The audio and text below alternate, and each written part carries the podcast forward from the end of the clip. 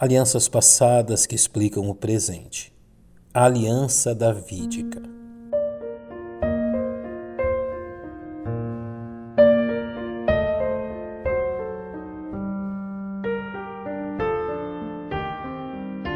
O atento leitor das Sagradas Escrituras encontra nas disposições de Deus para com a nação de Israel quatro grandes alianças incondicionais, tendo por base as promessas feitas ao patriarca Abraão em seu chamado registrado no 12 capítulo de Gênesis. A aliança abraâmica contém as grandes e eternas promessas de Deus a seu povo.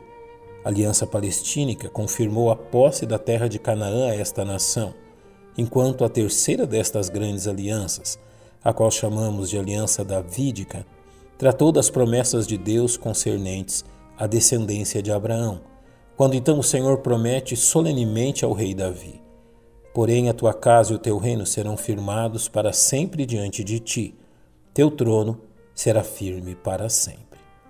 Esta promessa do Senhor levanta algumas considerações que faremos bem em examinar, principalmente quanto à profecia concernente ao reino milenar de Cristo. O contexto histórico desta promessa nos apresenta Davi já consolidado em seu reino, após vencer seus principais inimigos. Davi deseja construir um santuário em Jerusalém e ali depositar a arca da aliança, o que não lhe é permitido devido a seu histórico de guerras. Mesmo não permitindo seu intento, o Senhor lhe faz algumas promessas começando pelo fato que um dos filhos de Davi lhe sucederia no trono, e que este filho, Salomão, seria o construtor do templo. O Senhor promete a Davi que seu trono seria estabelecido para sempre, mesmo diante do pecado e desobediência de sua descendência. A aliança davídica deve ser entendida a partir de três palavras usadas no texto de 2 Samuel. A primeira delas, a expressão casa, referindo-se à descendência física de Davi, que jamais seriam totalmente mortos ou substituídos por outra família.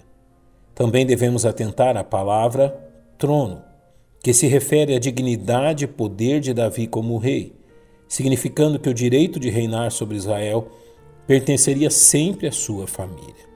E, finalmente, a palavra reino, referindo-se à autoridade política de Davi sobre a nação. A expressão para sempre, usada no verso 16, significa que a autoridade e governo de Davi, o seu direito de reinar sobre Israel, jamais seria transferido a outra família. Tal verdade é reconhecida em outros textos bíblicos, como Salmo 89, que nos diz: Fiz uma aliança com o meu escolhido e jurei ao meu servo Davi, dizendo: A tua semente estabelecerei para sempre e edificarei o teu trono de geração em geração. O fato dos descendentes de Davi terem enfraquecido e derrubado seu reino, devido à desobediência e pecado que cometeram, não invalida a aliança concedida por Deus a ele. Uma vez que se trata de uma aliança incondicional, baseada unicamente na fidelidade de Deus e suas promessas.